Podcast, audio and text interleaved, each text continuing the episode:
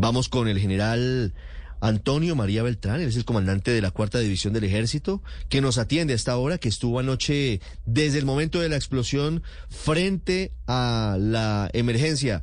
General Beltrán, buenos días. Ricardo, muy buenos días. Un cordial saludo para usted, para toda su audiencia, en nombre de todos los hombres y mujeres que integramos la cuarta división del ejército, que tenemos una responsabilidad en los departamentos de Meta, Guaviare y Bopés. Un cordial saludo. General, ¿quiénes son los responsables de este atentado terrorista? Bueno, este resultado nosotros eh, se, lo, atribuimos a la, al grupo armado organizado residual Jorge Briceño. Esta estructura está organizada por 10 comisiones, pero la que delinque en el sector de que me corresponde en la jurisdicción es la una comisión de Sergio Sergio Buendía y está en cabeza de un alias Sergio Carvajal. ¿Son las disidencias de Gentil Duarte y de Iván Mordisco las responsables de, esta motocicleta bomba? Totalmente. Gentil Duarte, eh, Iván Mordisco. Esos son los responsables de estos atentados terroristas. Se los atribuimos por, por e, ese trabajo que vienen desarrollando todos los hombres y mujeres en los departamentos de, del Meta, del Caquetá. Eh, es un esfuerzo que desarrolla no solamente las tropas de la cuarta división, sino también la Fuerza de Tarea Conjunta Omega, y es todos esos ataques, todos esos ataques que están haciendo en este momento es por las afectaciones que les hemos causado por temas del narcotráfico. General, ¿qué tan factibles son estos actos terroristas entendiendo que así actúan los que quieren cometer ese tipo de actos violentos. Actúan por sorpresa, actúan intentando causar el mayor daño posible. Pero quiero preguntarle por la seguridad en el batallón número 21. ¿Cuántas personas, cuántos soldados están en la puerta y qué controles ejercen? No, los controles que están establecidos, esos son controles que ya están para todas nuestras unidades militares, eh, pero queremos ir es a, esa oportunidad que tienen ellos, porque el terrorismo es para causar eso, esa, esa medida, esa sensación de zozobra, de angustia para la población. Eso es buscar ellos a causarnos una afectación, lo que no pueden hacernos en el campo de combate, buscan hacerlo atemorizando y poniendo también en riesgo, porque en las instalaciones de nuestras unidades tenemos también familias, tenemos a niños, tenemos a nuestros soldados que se encuentran en entrenamiento. Entonces, hoy quiero hacer un llamado y quiero es eh, eh, también eh, agradecernos, sino honrar la vida de mi soldado que en el día de ayer fallece mi soldado Jover Rojas, que por él eh, se evitó que esto fuera una tragedia mayor. Mm, General Beltrán, quisiera que nos ayudara a ubicarnos en el lugar de los hechos. Muy seguramente ustedes ya han podido ver las cámaras de seguridad, han podido hablar con testigos que estuvieron allí. ¿Cómo llega esta motocicleta? ¿Cuánto tiempo dura allí? ¿Y qué pasa en esos tiempos en que está esa, esa, el conductor de la moto en la guardia? Bueno, quiero contarle que hasta, hasta altas horas de la noche eh, estuvo el señor ministro con toda la cúpula, estuvimos en el sitio de los hechos, verificando, hablando con nuestros soldados lesionados en el hospital y, teniendo una percepción allá sobre el lugar de los hechos. Efectivamente hay unas cámaras, eh, eso es un trabajo que está desarrollando nuestra Policía Judicial, nuestra Fiscalía General de la Nación, y ellos son los directos responsables pues de, de, de, anunciar cómo va el avance de esta, de esta investigación. General, ¿el objetivo de estos terroristas era llegar con esa moto cargada con explosivos hasta la guardia o pretendían entrar a alguna de las zonas del batallón? Bueno, quiero contarle también que el batallón Vargas queda sobre, sobre una vía principal, es una vía nacional que atraviesa el, municipio de Granada y va en dirección hacia, hacia, San, hacia, San, San José del Guaviare. Entonces, eh, ahí sobre, sobre eso nosotros tenemos nuestros controles que son ahí en el, en el municipio de, Granada. Eh, el soldado que fallece, Lluve Rojas, eh, como le decía, él evita que, que entre este vehículo porque la intención era ingresar al interior de la unidad. General Beltrán, hay una versión que indica que el conductor de la motocicleta con explosivos fue engañado. Aparentemente el hombre que murió, el civil que falleció, además del soldado Jover Rojas, sería el conductor de la moto. ¿Tienen ustedes más información sobre esa hipótesis de que este hombre hubiera sido engañado por las disidencias para llevar la moto cargada con explosivos sin importarles y sabiendo que lo iban a matar luego con la explosión?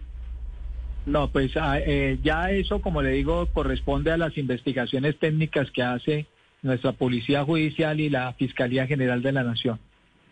¿Pero tienen algún indicio en ese sentido o es primera información que tienen, general? No, es una información que pues que nos la dan y nos la dan también nuestros lesionados. A ellos les preguntamos cuál era el comportamiento de esta persona eh, y era una persona que venía entrando regularmente a las instalaciones, entonces pues, pero no podemos hacer ningún señalamiento hasta que no hagan las averiguaciones técnicas por parte de la Policía Judicial y la Fiscalía. Sí. ¿Ya le habían autorizado la entrada a, a este hombre con la motocicleta?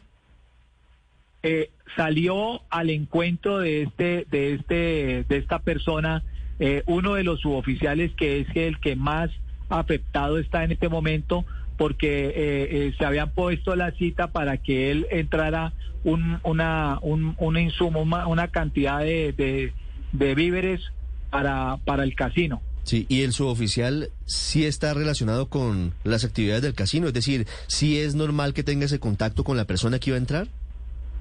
Claro, él es el administrador y eso cumple uno de los mm. protocolos es eh, las personas que van que van a que, eh, llaman a alguien para que ingrese, pues es el que tiene que ir hasta la guardia y decir, sí, efectivamente yo lo acompaño y él tendría que haberlo llevado al sitio de, para descargar el material. ¿Pudo haber sido accidental la explosión, teniendo en cuenta, general, que la idea, según usted nos cuenta, posiblemente de los terroristas era causar más daño adentro del batallón? No, pues, o sea, lo que pasa es que los controles ahí estaban haciendo la verificación y seguramente, eh, eh, dependiendo de cómo fue la el, sistema que utilizaron, si fue por telemando, si fue por eh, eso ya también lo lo definirá la investigación. seguramente ellos vieron que los estaban demorando y, y sus intenciones de, de hacer la afectación, pues se aceleraron y de pronto, pues eso también causó que la la hubieran activado.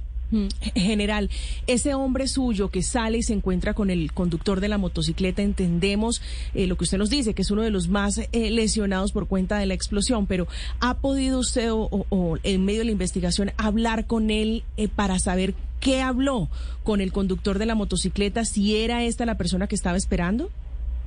No, él está en este momento en una situación delicada y está siendo atendido por, por los médicos en, el, en el hospital de Villavicencio.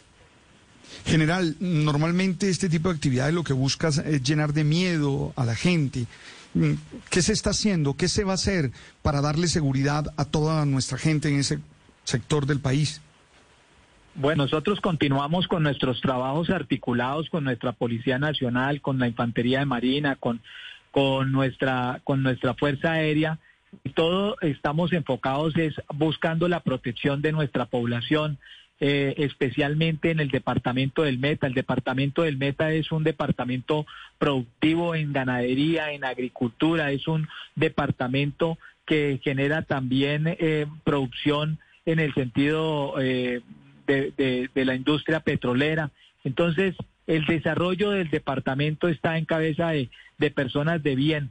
Y aquí lo que nosotros vemos es que los terroristas tienen también unos corredores para poder eh, ir hasta, hasta Arauca, para poder ir hacia, hacia, hacia el Bichada. Entonces, eh, son corredores que utilizan para sacar toda la cadena productiva del narcotráfico. Sobre esos factores de inestabilidad, pues nosotros hacemos nuestro control territorial y nuestro control institucional en el territorio, donde buscamos que todas nuestras autoridades locales y regionales pues cumplan sus planes de desarrollo, que es lo que va a beneficiar a la población en sí.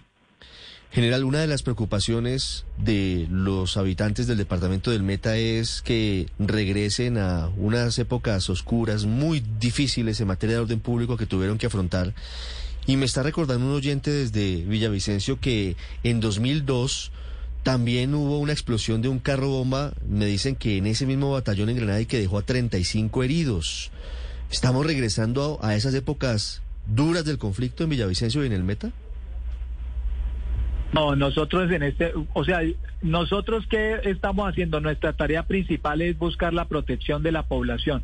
Tenemos unas informaciones de, de, extorsión, tenemos nuestros gaulas eh, eh, buscando en este momento eh, cómo poder nosotros desarticular esas esas estructuras que le están están pidiéndole recursos, plata a la población. Eh, en estos momentos tengo una unidad que se encuentra en combate en, en Puerto Gaitán contra una estructura, una subestructura del clan del Golfo, la Gonzalo Kendo Rego, y ya tenemos en este momento ocho capturas y hemos recuperado también un material de guerra. Entonces, ese, eso es lo que nosotros queremos mostrarle también a la población para generar esa sensación de seguridad y de tranquilidad en la población, porque tienen un ejército que está 24 horas buscando afectar esas estructuras para darle la tranquilidad a la población es el comandante de la cuarta división de nuestro ejército, el general Antonio María Beltrán, hablando sobre este atentado terrorista cometido en el batallón número 21 en Granada Meta. General, reciba nuestra solidaridad y un saludo a todos sus hombres, a quienes han resultado heridos, a la familia del soldado que ha fallecido, al soldado Jover Rojas y a toda la gente que se ha visto afectada por ese ataque. Muchas gracias.